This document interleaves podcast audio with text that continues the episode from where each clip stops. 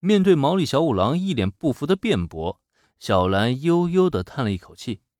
从明天起，他就要从这个家搬出去了，就连他爸爸都得到林同学的咖啡店蹭饭吃。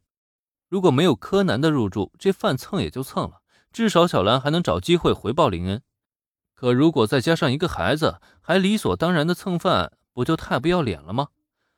况且三十万不是个小数字，就算分出一半，剩下的钱呢，足够维持日常的花销了，甚至啊，还有机会能攒下不少。因此，这笔钱是无论如何都要给的。听小兰这么一说，毛利小五郎也是傻眼了。这钱还没等到手，就有一半要先支付出去，这也太让他伤心了吧。算了，小兰，一点伙食费而已，没必要算那么清楚。毛利小五郎一副生无可恋的表情，让林顿时乐了。不过这点小钱啊，他也不想计较那么清楚了，当即摆了摆手，示意小兰不用这样。哎，我就说嘛，房东先生那么大方，怎么可能在乎我这点钱啊？爸爸，林恩的态度让毛利小五郎大喜过望，因为他觉得。自己本来要飞走的钱，好像就这么保住了。可遗憾的是，还没等他把话说完，一旁的小兰便怒气冲冲地喊了一嗓子，顿时吓得他浑身一激灵。呃，我……一个“我”字出口，毛利小五郎再也不敢多说半句。上次挨了一通揍，他现在走路的时候还浑身疼得厉害。如果这个时候再招惹女儿，让他临走前再揍自己一顿，那多不值当啊！林恩同学，这钱是你该收的，你就收下吧，不然留在爸爸那里，他也会浪费掉。一嗓子镇住不靠谱的老爸以后，小兰将目光转向林恩时，表情非常的严肃。他是认真的在说这件事情，毕竟这不仅仅关乎到人情，主要是他也不想让毛利小五郎的口袋里出现太多的钱。毕竟就毛利小五郎那德行啊，有多少钱都不够他败的。呃，那就这样吧，小兰，这笔钱我不收了，就放你那里帮我按月攒着，等我需要的时候再找你要，怎么样？只是区区十五万的小钱，林恩收不收下其实都无所谓，但他不是很愿意从小兰手里收钱，所以简单思考了片刻之后，他提出了另一个提议。这钱他不要，但小兰的意思他也懂。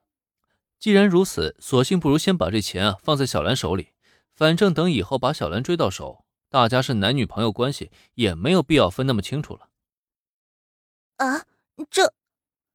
啊，那好吧，我明白了。这笔钱我就先帮林恩同学攒着。但是林恩同学，无论你什么时候有需要，可一定要记得找我啊。林恩的态度已经摆得很明显，小兰也不想在这时候逆了他的意思，为了钱伤了彼此的友谊，所以这钱啊，他决定自己收好。同时，他也暗暗下定了决心，一定要按月把账本记好，绝不能出现丝毫差错。只要林同学需要钱的时候，他就第一时间把钱拿出来。林恩和小兰，他俩是你一言我一语，就这么商量决定好了。可再看毛利小五郎，他却是一脸的欲哭无泪。这钱到了女儿的手里，他怕是要不回来了。毕竟女儿可不是大方的房东先生，可不会惯着自己。至于柯南嘛，他心想：你俩现在的关系都已经达到由小兰开始管钱的程度了吗？而且最可悲的是，那钱竟然还是他的。在这一刻，柯南和毛利小五郎俨然成为了欲哭无泪两人组。这两位放在一起，倒是莫名的产生了一种 CP 感。想想啊也对，毕竟未来呢，两个人要住在这同一屋檐下，这一大一小的 CP 其实也挺般配的，不是吗？话归正题，对于江户川柯南小朋友来说，他觉得自己今天啊真是倒霉到家了。而且一想想未来，他只觉得人生都充满了悲哀。不过让他没想到的却是，就在他感叹未来之际，小兰的突如其来的话语，却又让他察觉到人生中的一线光明。柯南，你身上好脏啊！来，跟姐姐一起去洗澡。住在毛利家，竟然还有这种福利的吗？